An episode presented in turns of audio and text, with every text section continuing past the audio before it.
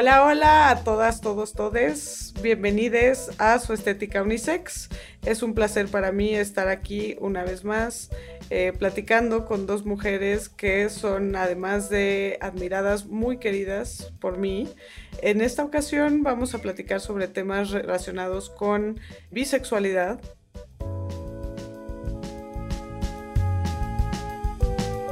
Estética Unisex con Jimena Ábalos una producción de Sonoro y Antifaz.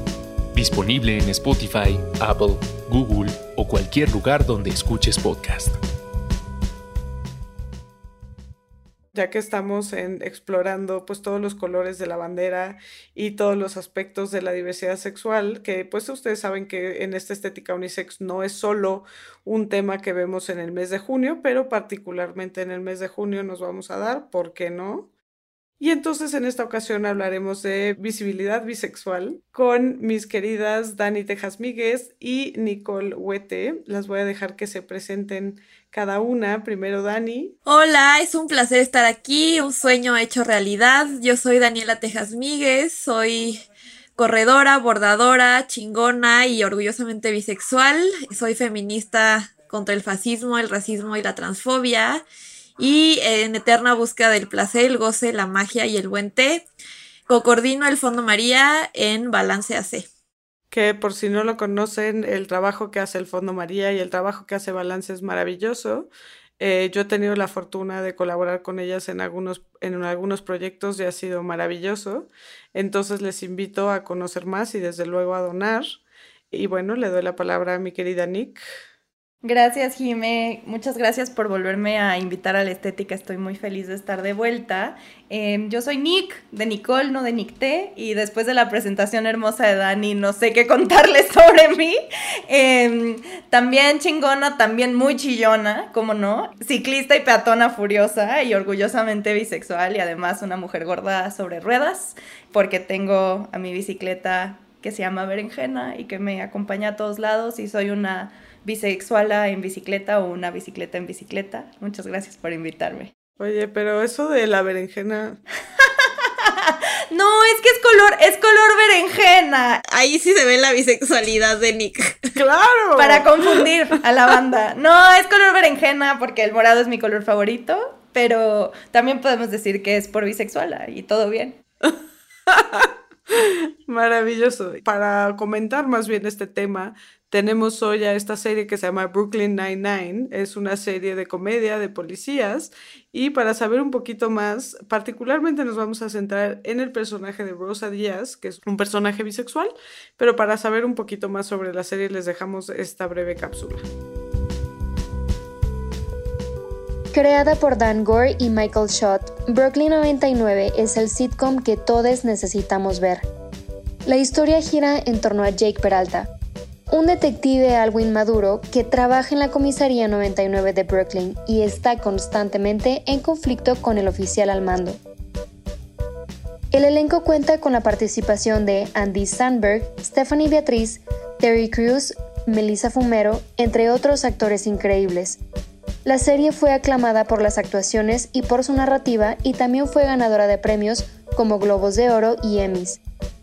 Lo increíble de esta serie es que a pesar de tratar temas serios, no pierde el sentido del humor, además de pasar el test de Betchell y tener representación racial y LGBTTQ+. Pues bueno, hoy escogimos esta serie que se llama Brooklyn Nine-Nine, porque es el precinto de policía 99. Y una de las primeras reservas que tenía Nick, aunque esta es una serie muy divertida, muy ligera, mucha gente me la ha recomendado muchísimo. Una de las reservas que tenías, Nick, tiene que ver con que es un show de policías y pues no nos gusta aquí tanto la policía. no sé si quieres decir algo sobre eso. Sí, una de las cosas que me preocupaba y de lo que genuinamente me conflictúa de, hablar de un personaje como Rosa, que ya estaremos hablando de, ella, dentro de este contexto es que precisamente pues es una comedia que glorifica de cierta manera la policía, ¿no? La policía de Nueva York, que además sabemos que la policía de Nueva York eh, es bastante problemática, ¿no? y justamente la glorifica haciéndola chistosa, como humanizando quizás hasta demasiado, diría yo, a las personas, ¿no? Em, y como justo está todo basado en las dinámicas que se generan, o sea, sí, obviamente, como todas las series, tiene, ¿no? Esta trama a lo largo de la temporada, pero en realidad lo que importa son los personajes, y en, lo, en realidad lo que importa es la dinámica entre los personajes. Entonces, muchas veces me pasa que veo Brooklyn Nine-Nine y se me olvida que estoy viendo policías. No sé, no sé si tiene sentido, ¿no? Aunque la trama y aunque las historias giren alrededor de ser policías, pues se me olvida. Y, y para mí eso es problemático porque justo dentro de mis propios principios y de la manera en la que yo abordo a la policía y el hecho de que exista la policía, me genera mucho estrés que me guste tanto una serie de policías. Pero bueno, esto soy una contradicción con piernas, ni modo. Y creo que se vale, o sea, una de las cosas pues que hemos dicho aquí también en la estética unisex es justo el problema con la policía, ¿no? Y hemos hablado de abolir la policía, hemos hablado incluso pues de racismo estructural en la policía, ¿no? Cuando vino Wackel, también cuando viniste tú, Nick, con Estefanía, también de alguna manera platicamos sobre esto. Dentro de todo, y sí es cierto que eh, de alguna manera pertenece a esta categoría de programas que glorifican a la policía, eh, creo que dentro de todo el hacerlo menos serio me parece menos problemático de alguna manera. Y pues también me gusta que aprovechen estas figuras que dentro de la cultura estadounidense son tan respetadas, aunque hemos visto que últimamente la sociedad es mucho más crítica, o por lo menos parte de la sociedad es mucho más crítica de la policía en Estados Unidos, pero sí son estas figuras como eh, proteger y servir, ¿no? Y, esto como muy reverenciado dentro de la cultura estadounidense. Y me gusta que en ese sentido eh, aprovechen, es estratégico hasta cierta medida, que eh, usen esto. Entonces, por ejemplo, eh, este personaje del jefe de policía, que es un hombre negro gay, me parece interesante, ¿no? O sea, creo que trata por lo menos de desafiar estereotipos en ese sentido. Totalmente, y, precisamente creo que uno de los grandes éxitos que ha tenido eh, el show, ¿no? Que yo he visto que se comenta, es precisamente que en sí es muy diverso, ¿no? O sea, en realidad tienes un cast que es bastante diverso, ¿no? Desde el capitán, que es un hombre, o sea, el, personaje es un hombre negro, homosexual, ¿no? Pero además no es el único hombre negro, ¿no? Hay otro hombre negro y lo mismo pasa con mujeres latinas, ¿no? Vamos a estar hablando de Rosa, pero Rosa no es la única mujer latina que está en el equipo. Está también Amy Santiago, ¿no? Y justo eh, leí alguna vez una entrevista con, creo que con Melissa Fumero, que es quien interpreta a Amy, que decía,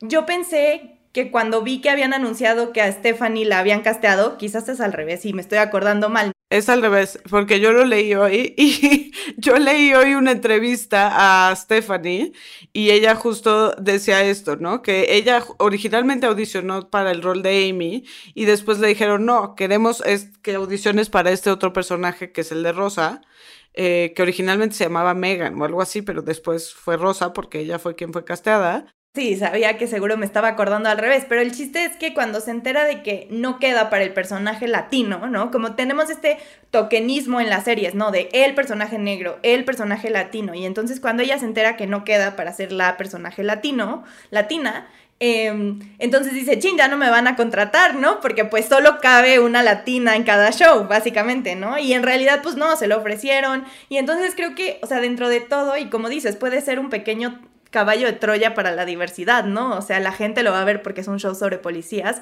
pero en realidad están abordando em, temas tipos de relaciones, ¿no? A mí me encanta, me encanta que el capitán sea un hombre negro gay, o sea, me parece que es súper representativo de justo los espacios que no tienen ciertas personas, ¿no? Y que no vemos normalmente, y que además es un hombre gay que tiene como ciertas características de cómo se comporta, que es como todo seco y siempre dicen, ¿no? La broma de que es un robot, pero, o sea, como que no cae dentro de los estereotipos. Se salen, en general creo que los personajes se salen mucho de los estereotipos y, y eso está bien, pues, aunque sea un show de policías, creo que pueden convivir las dos cosas.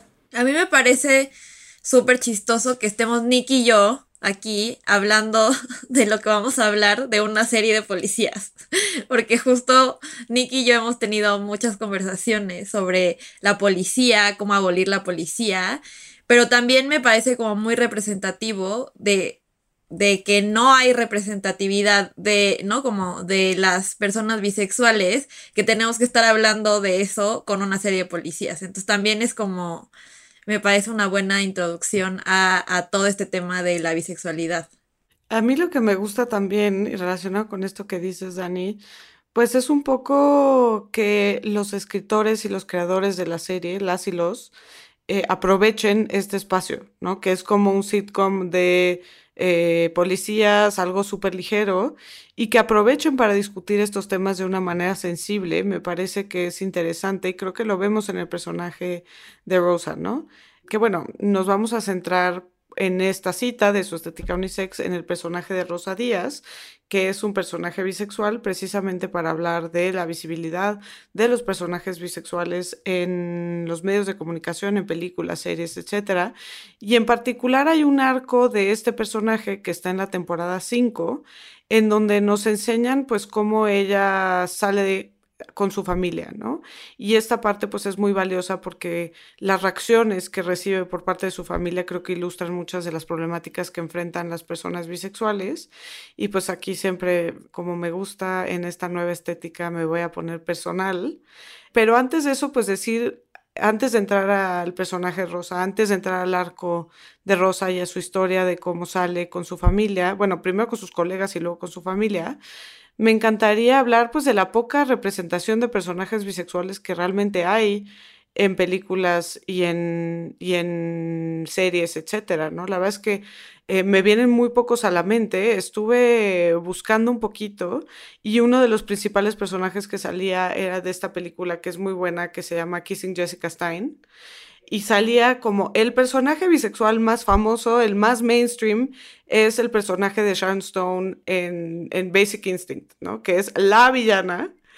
Y este, el ser bisexual es como parte de su perversión de alguna forma en, en, esta película, ¿no? Entonces creo que Rosa nos da una mirada más interesante a la bisexualidad de entrada porque la actriz es bisexual y la actriz participa en la creación del personaje, ¿no? Cosa que también me parece muy interesante. Justo esto que dices de que hay poca representación, o sea, creo que, y, y, y, lo han hablado en otras citas de la estética, creo que es un mal que se extiende a toda la comunidad, ¿no? O sea, no es exclusivo de la comunidad bisexual y menos de las mujeres bisexuales, pero creo que particularmente con, con las mujeres bisexuales, o sea, no solo con todas las personas que somos bisexuales, sino con las mujeres, algo que pasa es que tenemos permitido de cierta manera... Eh, cuando pensamos en las dinámicas entre nuestras amigas, como creo que tenemos permitido experimentar muchísimo más sobre nuestra sexualidad cuando somos más jóvenes, ¿no? Y entonces esto se refleja mucho eh, cuando ves series, ¿no? O sea, como que si te besas con, con la amiga en el jijiji jajaja de la pijamada, ¿no? O sea, como que hay muchos espacios donde es permitido eso y de cierta manera entonces también lo invalida como una orientación sexual, ¿no? O sea, la manera en lo que la vemos en, series y en películas, muchas veces parte más de esta experimentación, ¿no? Eh, o de ya decidí que me cansé de los hombres y entonces voy a estar con mujeres, ¿no? Eh, o, personajes como, no sé, o sea, yo me acuerdo perfecto que para mí eh, The cuando yo era chica, o sea, yo siento que yo debería de haber sabido que era bisexual desde que tenía 5 años, ¿no? O sea, me, me, tomó hasta los 17, pero en The O.C., ¿no? Este personaje de Marisa que en algún momento sale con una chica y fue de los primeros así personajes que abiertamente, creo que ni siquiera la nombran bisexual, pero abiertamente, ¿no? tiene como esta, una relación primero, ¿no? Sexoafectiva con un vato y luego con una morra. Em, pero justo, ¿no? No la nombran bisexual. O sea, como durante muchos años veíamos la representación de las experiencias que tenemos las mujeres bisexuales, pero muchas veces desde este enfoque de, y que lo vamos a hablar más adelante, como están viviendo una fase en su vida, están experimentando, ¿no? Y no se nombraban como mujeres bisexuales. Creo que de los primeros personajes abiertamente bisexuales fue Cali Torres en Grey's Anatomy, que lo comentábamos, Jime, o sea, em, y que justo, o sea, con la palabra, ¿no? Y se tardaron en ponerle la palabra y en que dijera, soy bisexual, ¿no? O sea, creo que de por sí, como ya decía, es algo que se extiende a toda la comunidad, o sea, la verdad es que no vemos representación en general de, de las disidencias, pero con las mujeres bisexuales creo que pasa esto particular, ¿no? Que es como, está de cierta manera normalizado que hagamos ciertas cosas como experimentación, que entonces no lo vemos como parte de nuestra orientación, sino como, ay, cosas de chicas, ¿qué haces en las pijamadas? Para mí también el personaje de Sara Ramírez, que, que es Cali Torres, o sea, me acuerdo perfecto que yo estaba como, ah, o sea, eso se puede. o sea, como, como que no, o sea, estamos en un mundo en donde obviamente la heterosexualidad es como muy obligatoria en ese sentido, como que no te, no sabes que tienes permiso de ver otras cosas, de hacer otras cosas, de sentir otras cosas. Y creo que ese personaje de Great Anatomy, como que también para mí fue como reafirmar que se podía, pero pues, o sea, para mí fue todo un proceso y yo además me tardé mucho más que Nick, o sea, me tardé así de que hasta los 26, 27 años en, en aceptar que, que, que, eso era válido para mí y que como esa, esa vez que estaba sentada en ese sillón y que estaba viendo Grey's Anatomy y que vi ese personaje, como era algo que yo como quería para mi vida y que sentía. Y, y justo eso, ¿no? Es como Además, son series de Estados Unidos, además, ¿quién tiene acceso a esas series? Además, justo como también podemos hablar de que es como que ambas, ¿no? Como ambos personajes son latinas, entonces como pues seguramente para personas, ¿no? Como de, de otra identidad, pues tal vez fue más difícil ver a alguien bisexual en, en una serie o en una película. Sí, creo que esto es interesante porque también, o sea, lo que dices, Nick, sobre que es válida cierta experimentación, pero esto también tiene que ver con que, pues, toda interacción sexual entre mujeres también se ve desde el punto de vista del patriarcado, ¿no? Muy desde la mirada masculina, muy desde este rollo performativo y entonces se vale, ¿no? Que las chavas se besen en una fiesta porque es, es para el consumo de los hombres, ¿no? De alguna manera. Y entonces, por eso también es que se da esto. Y es interesante también que dentro del mandato de masculinidad, pues los hombres no necesariamente tienen esta misma libertad, porque ahí sí se vuelve femenino, ¿no? De alguna manera. Y entonces eso sí es totalmente castigado de manera muy dramática por el patriarcado, ¿no? No, no se vale como este espacio de juego que podría ser algo positivo, pero la razón por la que tenemos ese espacio de juego precisamente es porque hay esta performatividad para el consumo masculino en el patriarcado, ¿no? Entonces, pues es complejo desde ahí. Yo, es interesante porque el primer personaje bisexual que yo vi en la tele, y yo sé que yo hablo mucho de Sex and the City, para mí fue muy importante Sex and the City, pero Carrie sale con un hombre bisexual, ¿no? Y en ese episodio, que además sale Alanis Morissette, que es precioso, ella, ella justo está desayunando porque se dan muchas conversaciones importantes, muchas de ellas muy sensibles, muy avanzadas. Por ejemplo, tienen un intercambio sobre trabajo sexual que es absolutamente brillante y matizado y complejo, ¿no? Pero en esta ocasión no es necesariamente eso. Y, y Carrie dice algo así como de la bisexualidad es solo una parada on the way to Gay Town o una cosa así, ¿no? On the way to Gayville, ¿no? Y entonces, pues ahí también eh, vienen reflejadas como estas nociones de, de lo que es la bisexualidad, que la primera de estas, y esto es algo que le dicen al personaje de Rosa Díaz en la serie de Brooklyn Nine-Nine, es, a ver, la bisexualidad no existe, ¿no? O sea, justo como decídete. Y qué bueno que mencionas eh, ese episodio de Sex and the City, porque no sé si te acuerdas que hay una fiesta al final y entonces como que juegan la botella, pero además es como esta idea de que, ¿no? Como es como una orientación sexual de las nuevas generaciones. Sí, como que es una, una nueva moda. Es una nueva moda de, de, los chavos y chavas.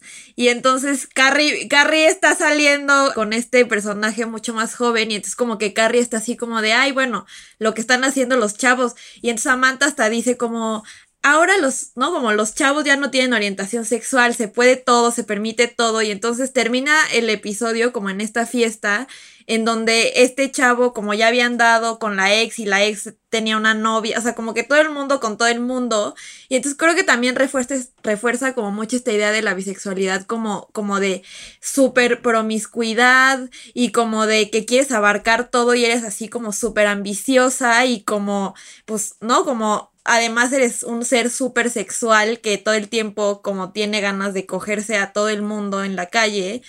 Y entonces sí, creo que también esa es como otra idea de la bisexualidad, que definitivamente estoy de acuerdo que para los hombres es, es diferente, pero sí como esta idea de que además es como una moda nueva, sin, sin como ver que pues es algo que, que pasa desde hace, o sea, desde siempre, pues, ¿no? Más bien como nos hemos tardado mucho en, en tener representación, en nombrarlo, en, en tener unos buenos personajes que, que, se entienda que esto es como una orientación sexual válida y valiosa. Quiero, quería retomar un poco, eh, antes de que, de que reaccionáramos a lo que dice Dani, quería también retomar lo que, lo que decías de que la bisexualidad es una parada hacia Gay Town. O sea, porque creo que justo hay dos cosas aquí. La primera es pensar la bisexualidad no como una orientación válida, sino como un paso hacia otra cosa, ¿no? O sea, creo que eso es lo primero. Pero además es muy, muy curioso que para los hombres ser bisexual significa eres gay pero no has terminado de decir que eres gay, como no puedes asumir que eres gay, ¿no? Pero gira en torno a relacionarse sexoafectivamente con hombres.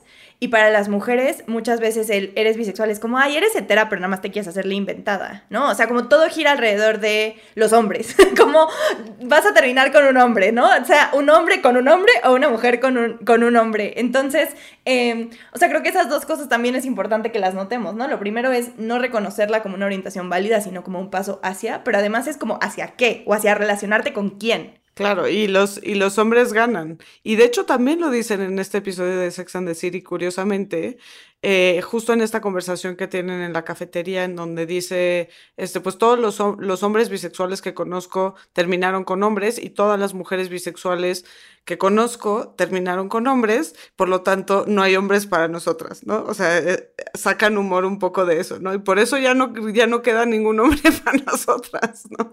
Entonces, este, pero justo se basa como en esta falsa creencia que se centra, que sigue siendo como muy falocéntrica, ¿no?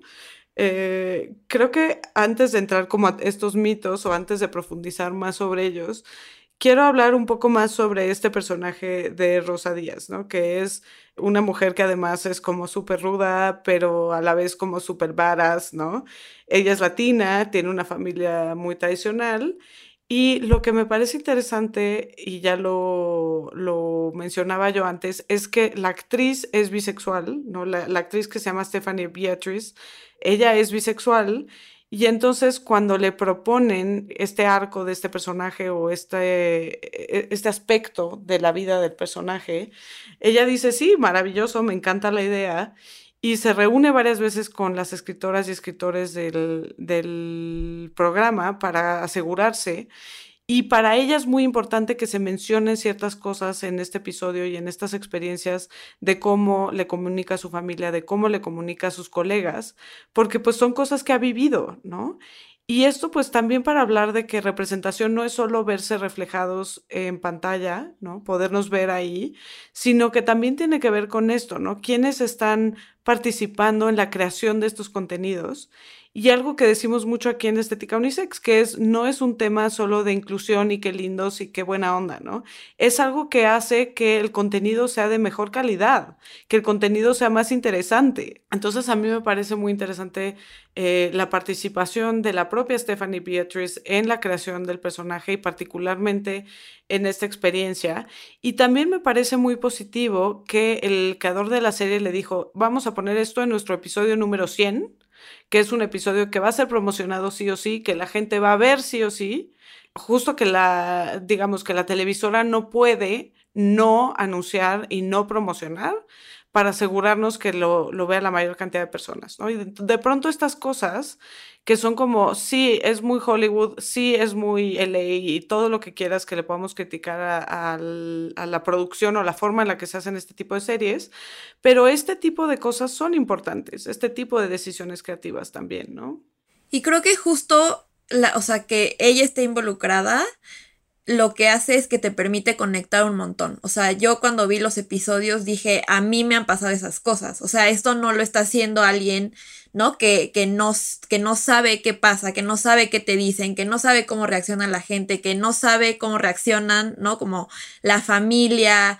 Digo, a ella le toca como muy buena onda de parte de sus, sus colegas de, del trabajo, ¿no? Pero, pero esa, esa conexión que tienes cuando hay una representación como tan genuina de alguien que, que ha escuchado eso varias veces y entonces justo tú del otro lado de la pantalla puedes decir, pues yo también viví eso.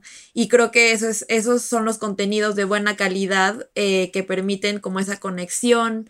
Eh, entre las que estamos viendo la serie y, y las series, por más Hollywood banal, superficial que pueda ser, a mí me parece que, que sí hay que rescatar muchísimo esa parte que mencionas, Jime. Y además es un es una manera también siento de como profundizar muchísimo en el personaje de Rosa, o sea, darle como muchísima más dimensión Em, de por sí es un personaje súper interesante, o sea, porque en realidad es como toda misteriosa y como no, o sea, como tiene un pasado, según ella como oscuro, pero oscuro es, hice ballet por muchos años, ¿no? O sea, como, em, pero, pero es un personaje que de por sí tiene eso, ¿no? O sea, es como muy misteriosa, como cero comparte cosas de su vida privada, ¿no? Entonces, como además es como muy ad hoc que llevaran trabajando años con ella y nunca se hubieran enterado, ¿no? O sea, que fuera como como, ah, sí, esta es una parte de quién soy, de por sí, ¿no? O sea, de todo lo que soy, de todo lo que conocen, esta es una pequeña parte. Tienen un minuto para hacerme preguntas al respecto, ¿no?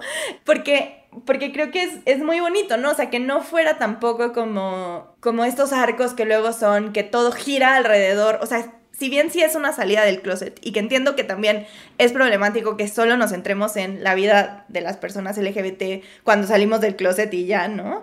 Creo que o sea, es una salida del closet que es importante y que es necesaria y que además Rosa sigue siendo una mujer bisexual en el resto de la serie, si eso tiene sentido, ¿no? O sea, como que no es un arco que utilizaron para atraer ciertas eh, vistas o a ciertos públicos o a ciertas audiencias y luego soltaron, ¿no? Este, más adelante en, la temporada, eh, pues sale con Gina Rodríguez, ¿no? Con, bueno, no me acuerdo cuál el nombre de su personaje, pero con Gina Rodríguez. Y como, eh, y eso creo que además empezó en Twitter, que alguien dijo como, wow, me encantaría que Gina Rodríguez fuera la novia de Rosa, y después salió Gina Rodríguez, ¿no? Em, pero, o sea, como que sí es parte de quién es Rosa a partir de ese momento en adelante y yo siento que de quién era Rosa siempre, ¿no? O sea, aunque no, de cierta manera no lo dijeron, pero, pero dices como esta, o sea, me puedo creer que esto no fue algo que se sacaron de la manga, ¿no? Y eso también creo que se siente se siente bien cuando lo ves en pantalla, ¿no? Decir como, ah, esto es algo que genuinamente les importa y que le están poniendo cariño y corazón y que están permitiendo que, ¿no? Stephanie tenga como este input y que esté diciendo como desde su experiencia como una mujer latina bisexual, ¿no? Entonces creo que eso es, es muy bonito. Sí, y que esto que dices de que se creó en Twitter, de alguna forma también el que saliera del closet el personaje de Rosa Díaz también viene de las exigencias de Twitter, ¿no? De qué ha pasado siempre, ¿no? O sea, volviendo a Sex and the City, pues veíamos a Miranda y decíamos, güey, ¿por qué no es lesbiana? O sea, la actriz es lesbiana, ¿sabes? Tiene como muchísimas cosas de, su personalidad donde sería como súper congruente que, que, lo fuera, ¿no? Y hay todo un fandom de Miranda que dice, güey, Miranda es lesbiana, ¿por qué dejaron a Miranda en el closet, ¿no? Entonces también se me hace muy padre que sea desde la audiencia que ve esto y que dice, e-, esta mujer tiene que ser queer, ¿no? Entonces, háganlo, make it happen, ¿no? Para que podamos verlo. Eh, también se me hace como muy interesante eh, y que responda, ¿no? La serie a esto. Y la actriz, desde luego, ¿no? Se me hace súper interesante. Yendo un poco a su experiencia de cómo eh, sale, ¿no? Que primero, ya lo decías, Nick, sale frente a sus colegas y me encanta también que es así de, a ver, soy bisexual, tienen un minuto para hacer preguntas, ¿no? Y dentro de estas preguntas, la primera que le hacen es, ¿cuándo supiste? ¿no? Y ahí es muy, muy lindo porque dice, cuando vi Saved by the Bell, supe que era porque no solamente me gustaba Zach Morris, sino que me gustaba también Lisa Turtle, ¿no? Y ahí tiene como un banter con el personaje de Sandberg cuando le dice, ¿y por qué no Kelly Kapowski? Ella era la más guapa, ¿no? Pero después le preguntan, y ahí eh, viene esto que tú dices, como, ¿conoces a Ángel? Y ella sí, así como sin dar explicaciones. Y creo que esa es una experiencia como más o menos positiva en donde ella dice, a ver, esto es, no tengo por qué dar explicaciones, pero después tenemos la experiencia con la familia, que vemos que la primera cosa que pasa en el momento en el que ella, ella pide apoyo moral de su amigo, que es este personaje, y la familia le dice, los papás le dicen como, ah, claro, son novios, ¿no? Y ella dice, como que primero se, se empieza a, a, rajar, ¿no? De contarles y, le dice, sí, sí, sí, somos novios. Y después sale la foto justo de Amy Santiago, que sí es la novia de este personaje. Y entonces los papás creen que está teniendo una relación como de infidelidad con él y le dicen como, ah, sí, todo bien, creíamos que ibas a salir del closet, pero fiuf, que solo nos vienes a decir que andas con este cuate que está en una relación y que está comprometido, prácticamente casado con esta otra mujer, este, todo bien, ¿no? Y aquí es muy interesante porque mi reflexión es justo la hetero, eh, más bien el mandato de heterosexualidad obligatoria es tan fuerte que los papás preferirían que fuera como el affair de un cuate que está prácticamente casado a que eh, fuera queer o lesbiana o, gay o bisexual, ¿no? Entonces, creo que es interesante porque justo es como en el patriarcado se forman ciertas nociones relacionadas con moralidad, porque no les importa algo que sea inmoral, eh, siempre y cuando vaya más o menos dentro de los roles de género y los mandatos de los roles de género y específicamente la obligatoriedad, la heterosexualidad obligatoria. A mí me parece que además como que es muy, muy específico que siempre salga como toda esta conversación sobre la heterosexualidad obligatoria cuando hablamos de, de, mujeres bisexuales. O sea, la heterosexualidad obligatoria como que es una cosa que es muy transversal a todo. Y no, como que no estamos hablando de eso para los hombres gays, para, para las lesbianas, o sea, como siempre como que sale esa eso cuando estamos hablando de mujeres bisexuales y justo creo que como que tiene un montón que ver con, con la bifobia y justo con eso que dices, como, ¿no? Como el mundo prefiere que tú estés en una relación horrible con un hombre horrible, o sea, con tal de que no seas bisexual o, con, que, no seas lesbiana. Y, y es eso, como, o sea, esa es la heterosexualidad obligatoria, pero a mí siempre como que digo, híjole, como que me cuesta mucho que siempre salga cuando estamos hablando de mujeres bisexuales y no cuando, por ejemplo, se está hablando sobre los hombres gay, que también es, o sea, algo que está ahí o que, que está ahí para las lesbianas o que está ahí para, ¿no? Como todas las discusiones sobre ser queer o, o no sé, como otras cosas. Entonces, eh, es no sé, para mí es como una conversación que, es muy específica a este tema. O sea, aquí hablamos de heterosexualidad obligatoria, aquí, hablo en esta estética unisex, y lo hemos mencionado también relacionado con hombres gay, también relacionado con mujeres lesbianas, porque hablamos mucho de este texto de Adrienne Rich, que es heterosexualidad obligatoria y existencia lesbiana, que no solo parte de reconocer la heterosexualidad obligatoria como fenómeno y como mandato, sino justo de eh, reconocer las implicaciones que eso tiene para las vidas de las mujeres en específico. Eh, que desde luego hay una reflexión que hacer sobre los hombres, pero creo que la reflexión en torno a la heterosexualidad obligatoria y a la existencia sáfica, ¿no? por decirla de alguna manera, eh, es muy pertinente porque justo habla de cómo el patriarcado de manera específica rechaza, castiga a las mujeres que tienen otra alternativa para alcanzar la plenitud sexual, afectiva en su historia de vida, que no tiene que ver con los hombres, ¿no? O sea, cómo el patriarcado depende tanto de esto. Y entonces la heterosexualidad obligatoria cuando se piensa en relación a las mujeres también tiene que ver justo con esto, ¿no? No solamente con reconocer que hay tal cosa como la heterosexualidad obligatoria, sino las implicaciones patriarcales que eso tiene para las mujeres, ¿no? O cómo la heterosexualidad obligatoria es también un mandato del patriarcado, ¿no? Para, para, para mantener a las mujeres en una situación de subordinación hacia los hombres, ¿no?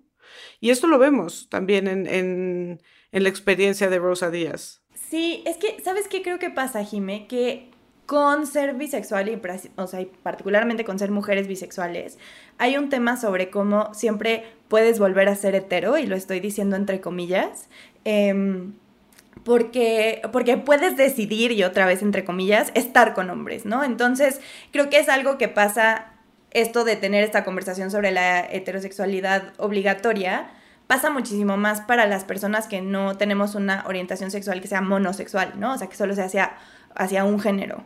Eh, porque lo que sucede es que siempre está la opción de, ¿no? Y, justo pasa con, Rosa, y vamos a hablar más de eso, pero siempre está la opción de decir, claro, pues puedes experimentar un rato, pasártela bien con mujeres, pero casarte con un vato. ¿no? O sea, o puedes, este, ¿no? Como que tu vida sea con un hombre y tener, ¿no? Hijos, hijas, hijes con ese hombre. O sea, como que siempre está esa opción, ¿no? Y, en, y eso genera, yo creo, para las mujeres que somos bisexuales, al menos en mi experiencia, muchísima más confusión y complicación en nuestros interiores que yo creo que lo que pasa para personas que sí su orientación es monosexual, ¿no? Porque finalmente sabes que estás fuera de la norma, pero estás fuera de la norma y ahí te quedas. Mientras que para nosotras es, siempre está la posibilidad de volver, ¿no? O sea, en, en este imaginario siempre está la posibilidad de que realmente seas hetera o de que piensen que eres hetera, ¿no? Yo ando ahorita en mi fase que todo mundo sepa que no soy hetera, ¿no? O sea, porque finalmente pues estuve en una relación, ¿no? Con un, con un vato durante cinco años y entonces para todas las personas con las que interactué, porque asumen a partir de tu sexo, tus vínculos sexoafectivos, ¿no? Em, yo soy hetera. Y entonces, como, eso también es complicado, porque si bien creo que todas las personas siempre estamos saliendo del closet, o sea, creo que todas las personas que no somos heterosexuales constantemente tenemos que salir del closet, creo que para las mujeres que somos bisexuales es todavía tener que reivindicarte más y que dar explicaciones como de porque, ah, pero ya decidiste estar con un hombre, entonces en realidad no eras tan bisexual, ¿no? Quizás sí eres hetera y entonces creo que solamente genera más confusión y más complicación, ¿no? Y, y, no es que para otras personas sea fácil, pero creo que justo tener esta orientación que no es solamente hacia un género pone como muchísimas más preguntas alrededor de tu existencia y de tus relaciones y de tus afectos. Pero ¿sabes qué, Nick? O sea, es que yo creo que eso es una conversación sobre como esta obligación social de escoger. En una sociedad que es súper binaria además, ¿no? O sea, es como o te gustan los hombres o te gustan las mujeres. O te gusta el blanco o te gusta el negro. O te gusta, ¿no? Como eh, así, como el chocolate o te gusta el, lo picoso. O sea, es como, no, la cerveza o el vino. Es como muy esa conversación de que entonces tú no estás eligiendo, estás, ¿no? Como, como mujer bisexual, estás decidiendo no elegir y creo que como no ponerte en una caja, no ponerte en una etiqueta, como que le cuesta mucho trabajo al mundo porque pues todas esas cosas son atajos como mentales y cognitivos y de repente es como, para mí además es una sensación como de estar flotando, ¿no? Como que no llegue a un puerto seguro y todo el tiempo estoy flotando y entonces lo que está... Eh, difícil es el cuestionamiento como de ambos, de ambos mundos, porque está el cuestionamiento de las mujeres lesbianas, ¿no? Y está el cuestionamiento de los hombres heterosexuales. Y entonces es, o sea, yo siempre digo como demasiado lesbiana para ser heterosexual y demasiado heterosexual para ser lesbiana, porque es un poco estar en medio y como no caer, ¿no? Como en estos estereotipos de ambas cosas y entonces como, como estar un poco de turista. Y creo que también tiene que ver con esto que decía Nick, como de que parece que estás eh, faking it, ¿no? Para un lado y para el otro, ¿no? Que parece que estás experimentando solamente, que justo tienes que decidirte, que eso es muy patriarcal en realidad, ¿no? La noción de que tienes que escoger una cosa o la otra y de que solamente hay una ruta, ¿no? Eso es algo también muy patriarcal, ¿no? Creo que me regreso un poco a lo que dijiste, Nick, sobre el tema de e, esto que precisamente pasa con, con Rosa, ¿no? Cuando ella sale con sus papás, su mamá le dice, este, bueno, pero no me afecta tanto porque de todas formas puedes terminar casada con un hombre y teniendo hijos, ¿no? O sea, esta pulsión hacia la heteronorma que se ve de manera muy clara en, en, este episodio y en la reacción de la mamá, ¿no? Como diciendo, bueno, pero, o sea, primero el papá le dice, eh, la, bisexualidad no existe, esto es solo una fase, ¿no? Y después la mamá le dice esto, como de, bueno, de todas formas, eh, vas a terminar casada con un hombre y teniendo hijos y entonces todo bien, ¿no? Y aquí es interesante porque justo es esta pulsión y es particular, creo, de las mujeres esta experiencia como de vas a volver con un hombre y entonces vas a poder cumplir con tu misión, ¿no? De ser eh, esposa, de ser madre, ¿no? De ser una mujer en el sentido tradicional, ¿no? Entonces, mientras existe esta opción, no eres tan amenazante teóricamente para el patriarcado como lo es una mujer lesbiana, ¿no? Pero por otra parte, y aquí conecto con lo que decías tú, Dani, Este, entonces hay como esta, este rechazo de ambos lados, ¿no? Por una parte, las personas heterosexuales diciendo esto es solo una fase, vas a acabar conformándote con la heteronorma, ¿no? Y por otra parte, teniendo a personas de la comunidad queer que dicen, eh, ya, lo que pasa es que no te has atrevido a ser lesbiana y entonces estás, o, solamente estás jugando a ser lesbiana y entonces no es real o no es auténtica tu experiencia, ¿no? Que es un poco contradictorio, precisamente viniendo de una comunidad que reivindica tanto el reconocimiento y la validez de sus experiencias y de nombrarse con determinada orientación sexual, ¿no? Que ahí hay una, una paradoja importante, ¿no? Que, que justo las mujeres lesbianas o personas queer digan como, ay, no eres realmente bisexual, ¿no? Y entonces, ¿de qué, de qué se trata, no? Si justo la idea era reconocer y validarnos dentro de nuestras identidades y dentro de nuestras orientaciones sexuales, ¿no? Pero también lo conecto un poco con, con esto que dices, Nick, porque para Stephanie Beatriz, la actriz, ella dice, em, una de las cosas, porque tú dices, em, tengo la opción de volver, ¿no? Y sí tengo la opción de volver a la heteronorma en el sentido de pues vivir con un hombre y tener este estilo de vida heteronormado, pero no tengo la opción de dejar de ser bisexual, ¿no? Que es algo que ella dice, ¿no? Puedo pasar como heterosexual, pero no soy heterosexual, ¿no? Y no dejo de ser bisexual por el hecho de estar en una relación con un hombre, ¿no? Que es otra cosa que me parece interesante, ¿no? Y que ahí también es como esta idea de fiscalizar como el deseo, ¿no? Y entonces o sea, porque te preguntan, ¿qué porcentaje es, no? Y yo digo, pues no sé, la verdad, o sea, como a veces 60-40, a veces, muchas veces 90-10, o sea, a veces 50-50, o sea, como que, como es esta también conversación que tenemos que tener sobre que el deseo, ¿no? Como lo erótico, lo sexual, lo, lo romántico, lo sexoafectivo, como que es cambiante, es, es, es, como movible, depende un montón del contexto, depende de, del momento de tu vida. Y entonces como que siempre hay esta cosa como de muy, muy ración, o sea, como de racionalizarlo y decir como, pero ¿cuánto te gustan las mujeres y cuánto te gustan los hombres? Y es como, pues no me gustan, o sea, no necesariamente al mismo tiempo, no necesariamente de la misma manera, no necesariamente como en el mismo porcentaje, pero creo que como esa conversación sobre cómo fiscalizar deseos y, y, a mí lo que me ha pasado también mucho es como que, que entonces ahí entra esta idea como de que eres medio como vampiresca de la, o sea, como vas y absorbes toda la energía lésbica, ¿no?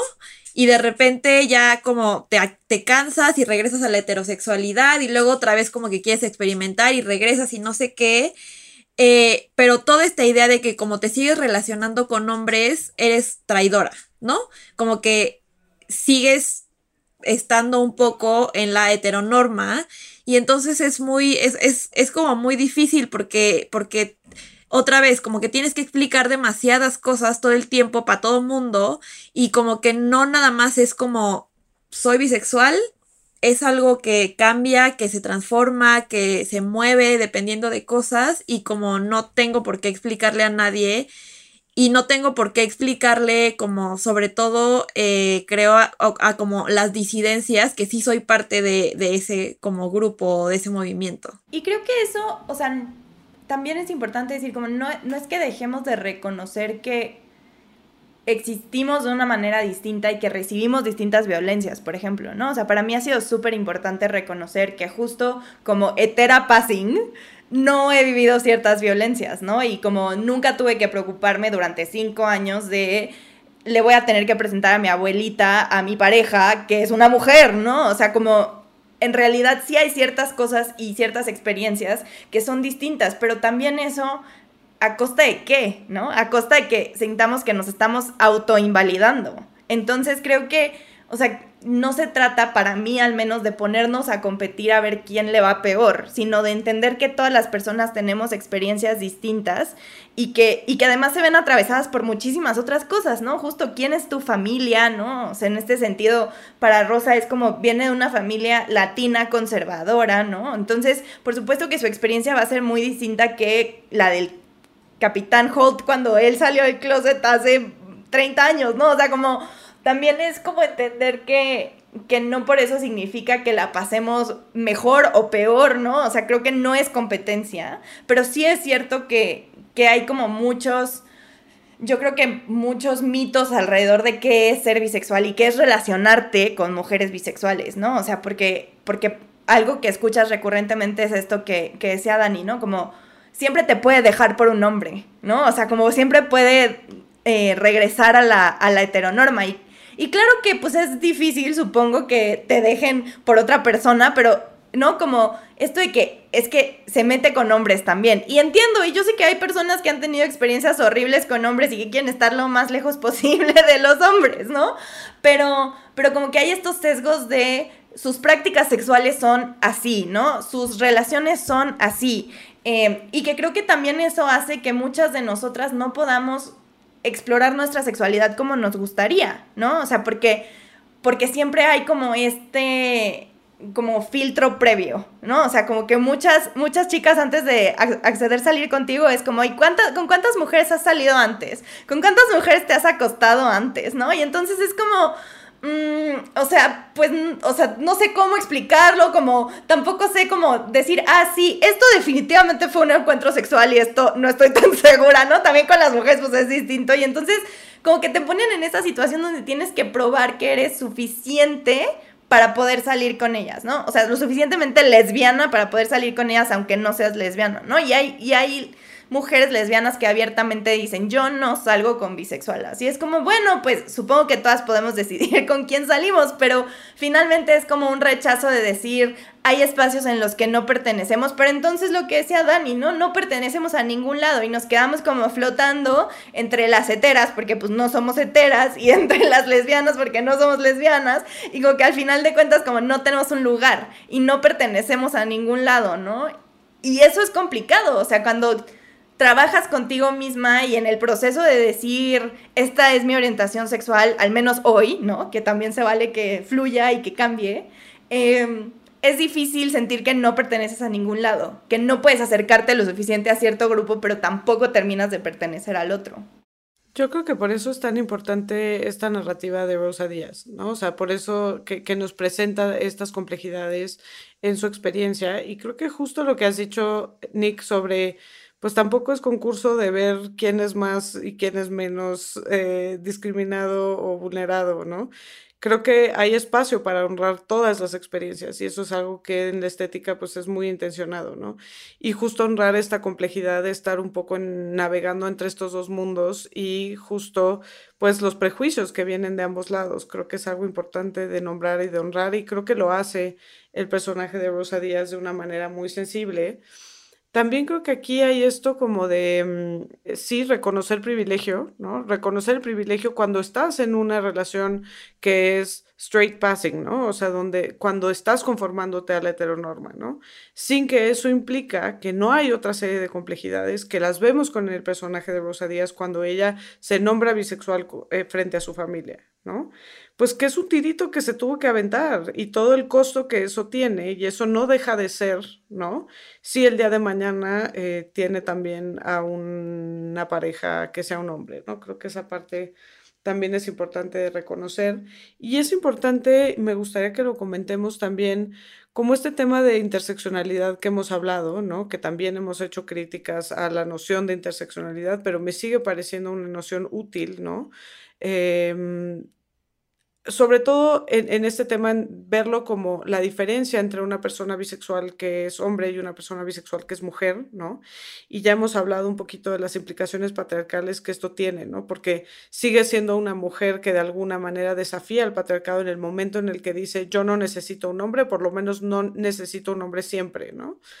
Pero por otra parte, también el hecho de que el personaje de Rosa sea latina, ¿no? Ya, ya empezabas un poquito a hablar sobre esto, pero pues lo que eso implica para una familia en una cultura para la cual es tan em, central la maternidad, por ejemplo, ¿no? la figura de la madre como la figura de la esposa, de la cuidadora, ¿no?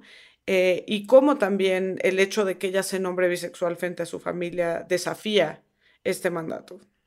Híjole, es, es, es difícil porque además bueno, de entrada creo que decimos latina, pero hay que ponerle asterisco de que sabemos que no todas las experiencias latinas, de entrada nosotras latinas en México versus latinas en Estados Unidos, ¿no?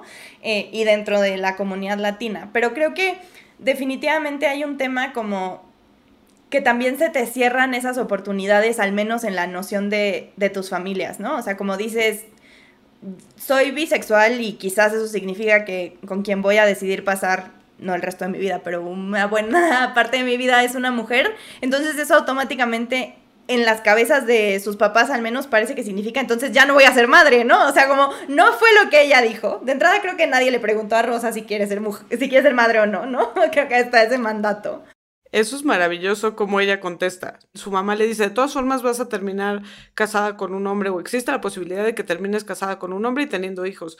Y ella le contesta, pues podré casarme con una mujer y tener hijos, ¿no? O sea, como que seguimos en esta construcción como muy básica de la familia, ¿no? No, y es que justo, o sea, por un lado está este mandato de la maternidad y lo importante que es para estas familias, eh, pues conservadoras, católicas, latinas, ¿no? Pero además es eso, como no podemos imaginarnos otras formas de familia fuera de la heteronorma, ¿no? Al menos así se ve en la serie, o sea, como justo ella lo dice, como, sí, o sea, y puedo casarme y tener hijos, hijas, hijas con otra mujer, o sea, como, y, después hasta dibuja, ¿no? Las novias en, cuando están jugando el, el Pictionary, y, y es como, claro, o sea, tenemos como tan, como firme esta creencia de que para que sea una familia necesitan ser, ¿no? Mamá, papá, los hijos, el perro, ¿no? casi, casi. Entonces, cualquier cosa que se salga de esa construcción que tenemos de familia, pues entonces ya no es familia y ya no puedes tener como esta satisfacción em, de vivir esas experiencias si ya no es con un hombre, ¿no? Entonces, eso es una. Y la otra es que creo que también,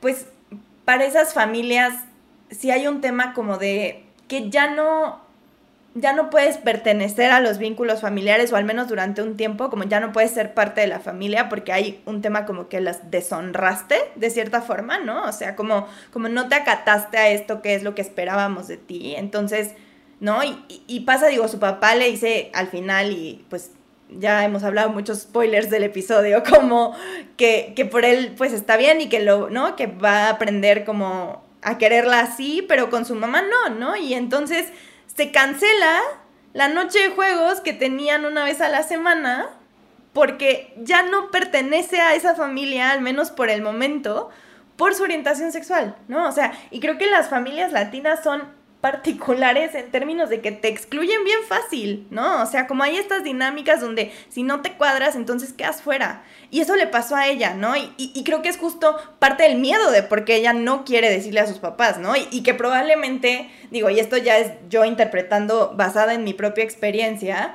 que es como, bueno, no les he dicho a mis papás porque no he tenido la necesidad de, ¿no? O sea, Rosa estuvo comprometida y creo que hasta casada con Pimento antes en la serie, ¿no? Que era un hombre. Y es como, eh, no he tenido la necesidad de decirles, pero ahora estoy con una mujer que a lo mejor quiero como que conozca a mi familia, ¿no? Y que tenga como esta experiencia de venir y presentarla y todo. Y entonces ya me veo obligada a, ¿no?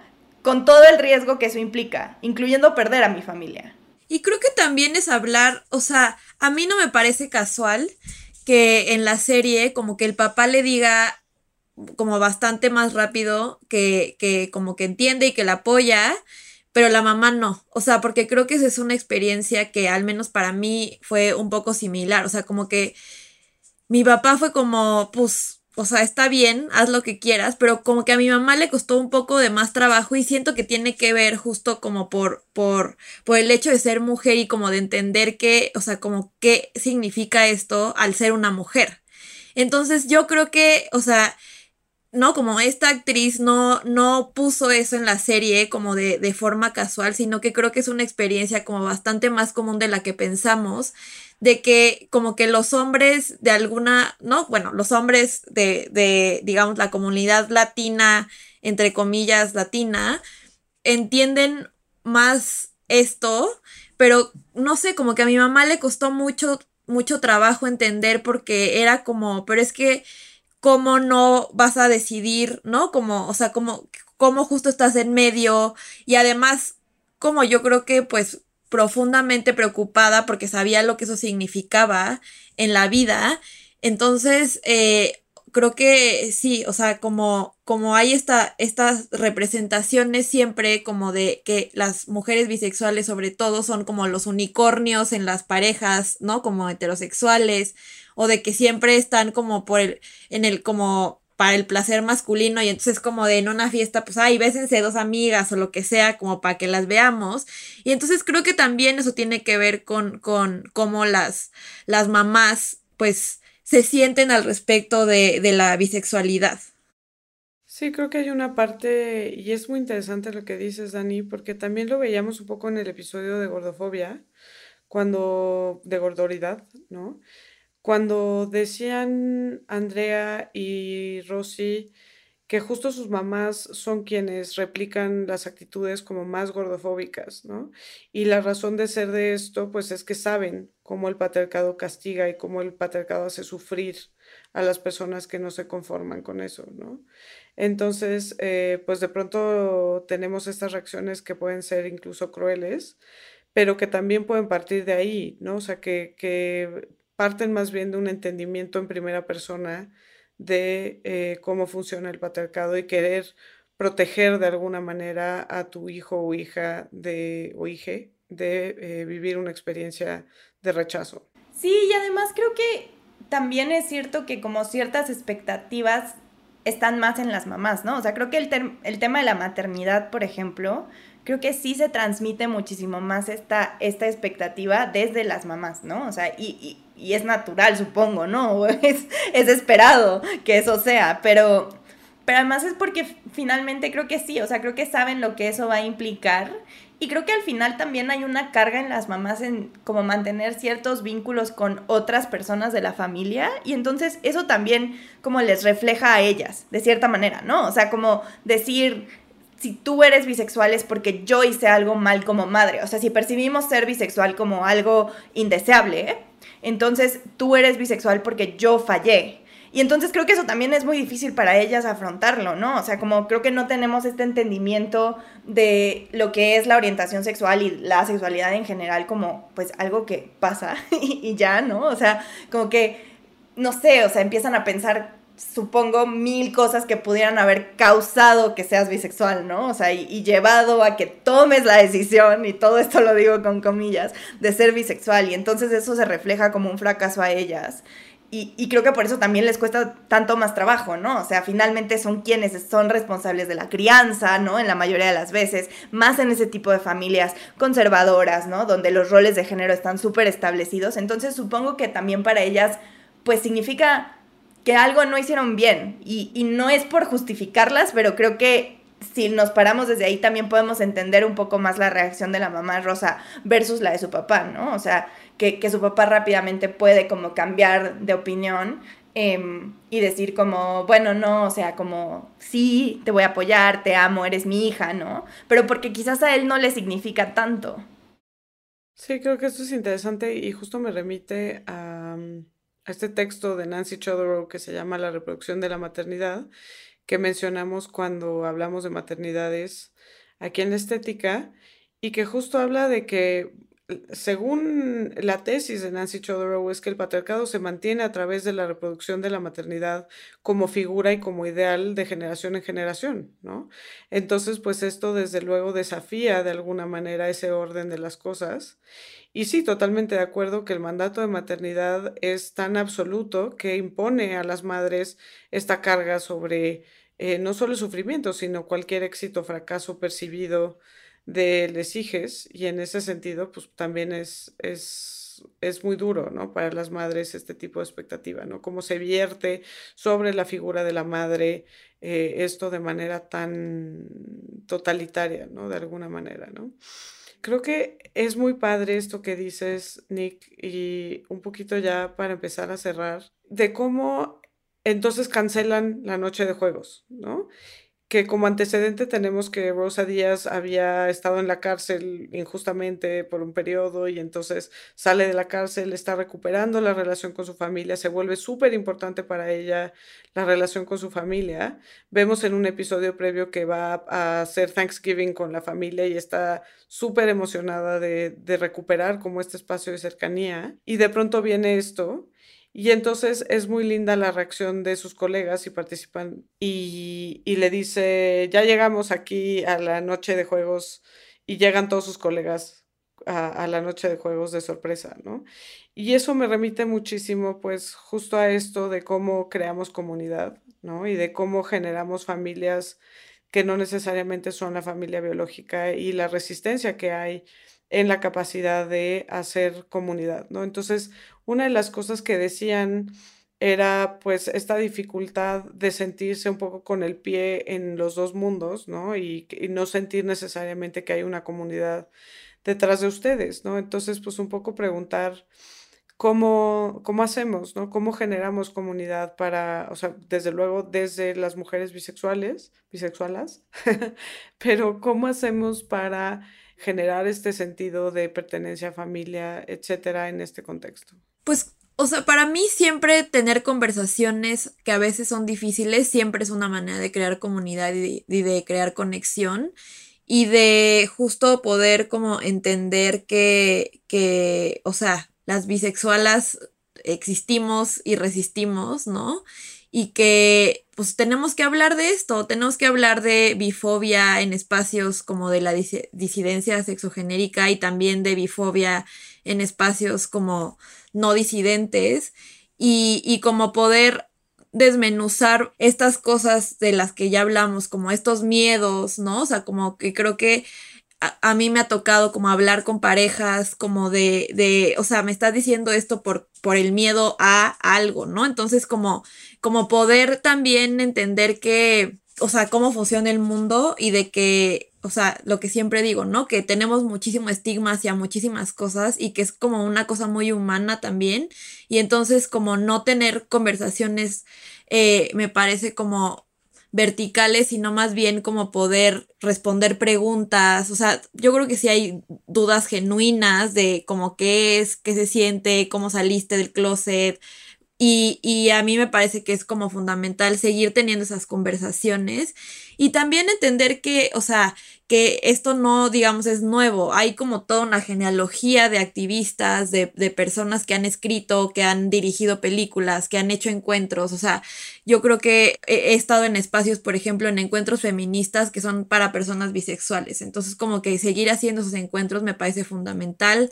También entender que como que las cajas a veces no le quedan a las personas y como mientras sí responder preguntas y todo, pero también como por qué sentimos la necesidad de cuestionar tanto a las personas bisexuales, ¿no? O sea, por qué necesitamos que nos digan de qué porcentajes y de cuántas con cuántas mujeres has estado y con cuántos hombres y si eso es mitad y mitad y, y no, como todas esas cosas, pues no, o sea, no le cuestionas eso a, alguien, alguien heterosexual o a alguien lesbiana, pues tampoco, ¿no? O gay, pues no, no le cuestiones eso a las personas y más bien como, como que creo que, pues sí, salirnos un poco de esas cajas y de esas etiquetas creo que también genera mucha comunidad eh, de entender que sí somos parte de esos grupos, ¿no? Y de que nuestra orientación sexual es valiosa y válida.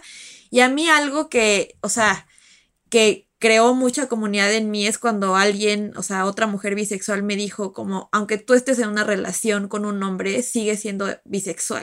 Y cuando a mí me dijo eso, como que, como que, no sé, como fue una, una cosa que me cambió la vida, porque entonces yo me dejé de sentir mal, de, de sentir deseo y de sentir cosas, ¿no? Y, y, como que validó mi vida y mi existencia y creo que, o sea, a mí me hubiera gustado, por ejemplo, escuchar eso eh, desde muy joven y, y, para no tardarme tantos años en entender que, es válido como, como lo que vivo. Entonces, responder dudas desde un lugar como muy horizontal y genuino y también como evitar los cuestionamientos innecesarios que me parecen que no abonan a justo crear comunidad y más bien como que nos aíslan, nos separan, nos, nos, eh, nos rechazan y, y, nos hace sentir que no somos parte de, de ningún lado. Sí, y aquí me encanta esto porque justo fiscalizar la sexualidad es algo muy patriarcal, ¿no? En general. O sea, la noción de meterse a ver qué es lo que hace la gente en, sus camas y en sus casas, ¿no?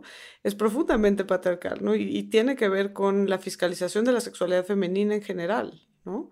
y cómo desde el feminismo hemos resistido esta fiscalización, ¿no? Y hemos resistido que nos digan qué prácticas son válidas y qué prácticas no son válidas, ¿no? Porque pues justo se trata de eh, resistir a estas narrativas de que solo hay un camino, ¿no? O dos o tres que son válidos, ¿no?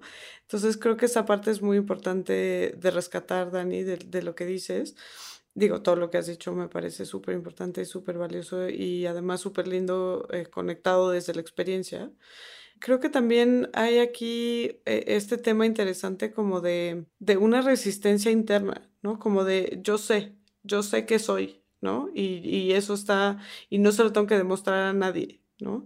Y, y, lo importante que es tener ese espacio o ese lugar dentro de nosotras, ¿no? Para hacer frente como a este tipo de cuestionamientos. Eh, pero Nick, no sé tú cómo, cómo lo has vivido.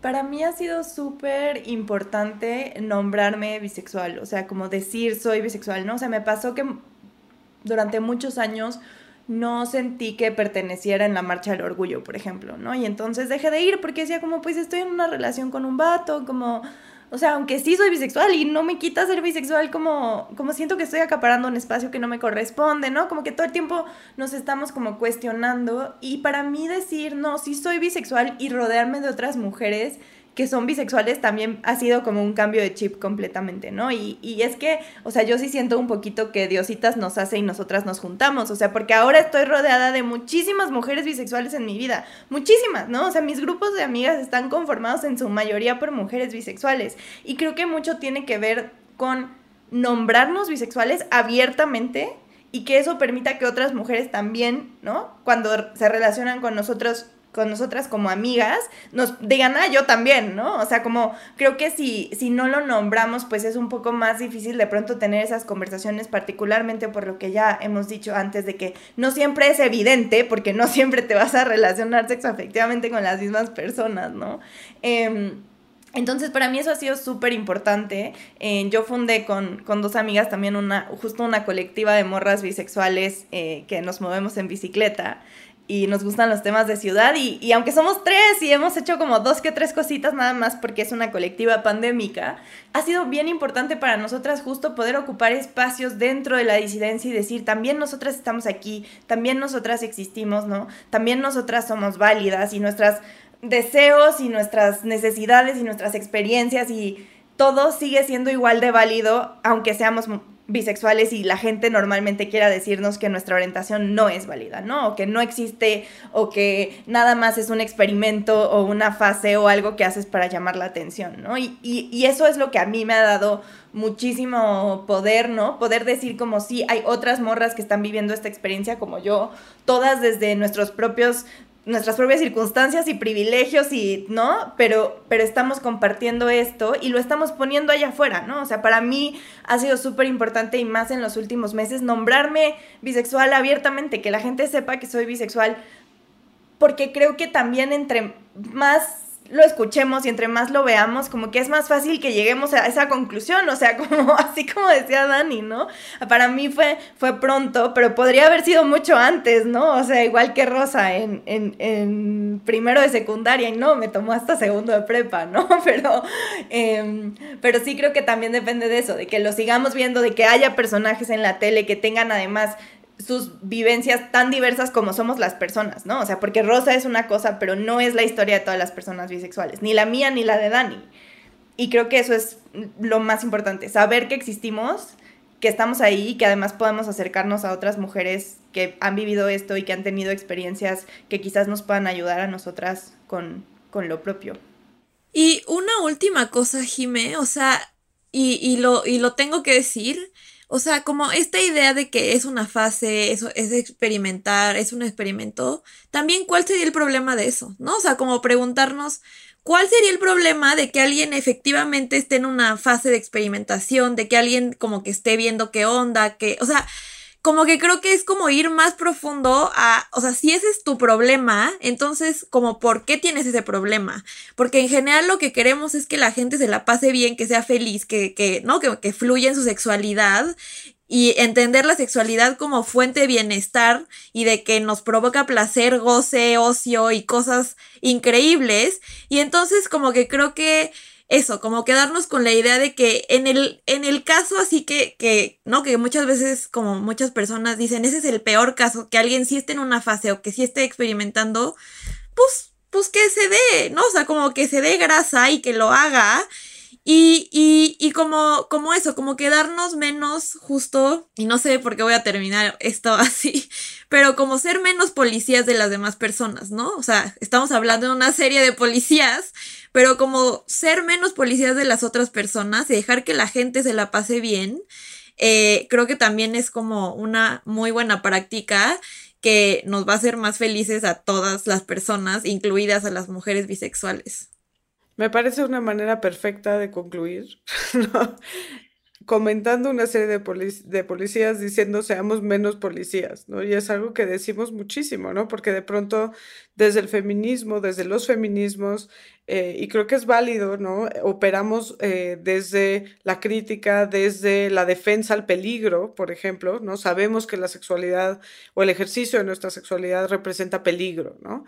Pero cuando nos enfocamos solamente en eso, no damos espacio justo para el placer, ¿no? No quiere decir que no vamos a reconocer que hay espacios de peligro, no quiere decir que vamos a dejar de reconocer que estamos frente al patriarcado y todo lo que eso implica, ¿no?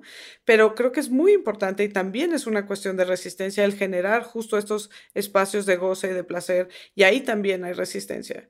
Y creo que justo podemos caer dentro de ciertos feminismos en esta fiscalización, ¿no? De no debes de hacer ciertas cosas con tu cuerpo, no debes de hacer...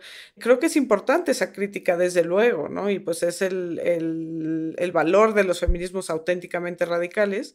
Sin embargo, no podemos llevarlo al extremo porque justo negamos este espacio de agencia de libertad, de eh, goce de disfrute, que es muy importante, ¿no? Y es una reivindicación feminista también, ¿no? El placer por el placer y el placer en nuestros términos, eh, y esto es algo que yo digo muchísimo, ¿no? Entonces me gusta mucho terminar sobre esa nota del placer. Eh, y bueno, pues solamente si quieren dejarnos para continuar esta conversación sus redes, yo soy Nick, estoy en arroba nickhuete, que es complicado porque es mi apellido, pero nichuete. Em, y ojalá nos puedan dar, eh, seguir también a la cuenta de la colectiva que es arroba biclas en bicla. Y yo soy Daniela Tejas Míguez, estoy como arroba danitemi. Y también, eh, si quieren, estoy en arroba ah, balance joven. Y pues ustedes ya saben que me encuentran a mí en arroba jimábalos. Y también de pronto estoy en el Instagram en arroba jimena con j-ábalos-c. Y pues ahí seguimos cotorreando sobre estos temas. Muchas gracias por venir a las dos. Saben que las adoro. Creo que fue una plática súper rica. Y pues bueno, mucho más que decir, pero como siempre no nos queda suficiente tiempo en esta su estética unisex. Gracias, Jimé. Gracias, gracias, gracias, gracias.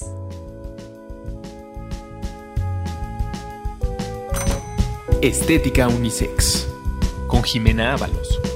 Una producción de Sonoro y Antifaz. Disponible en Spotify, Apple, Google o cualquier lugar donde escuches podcast.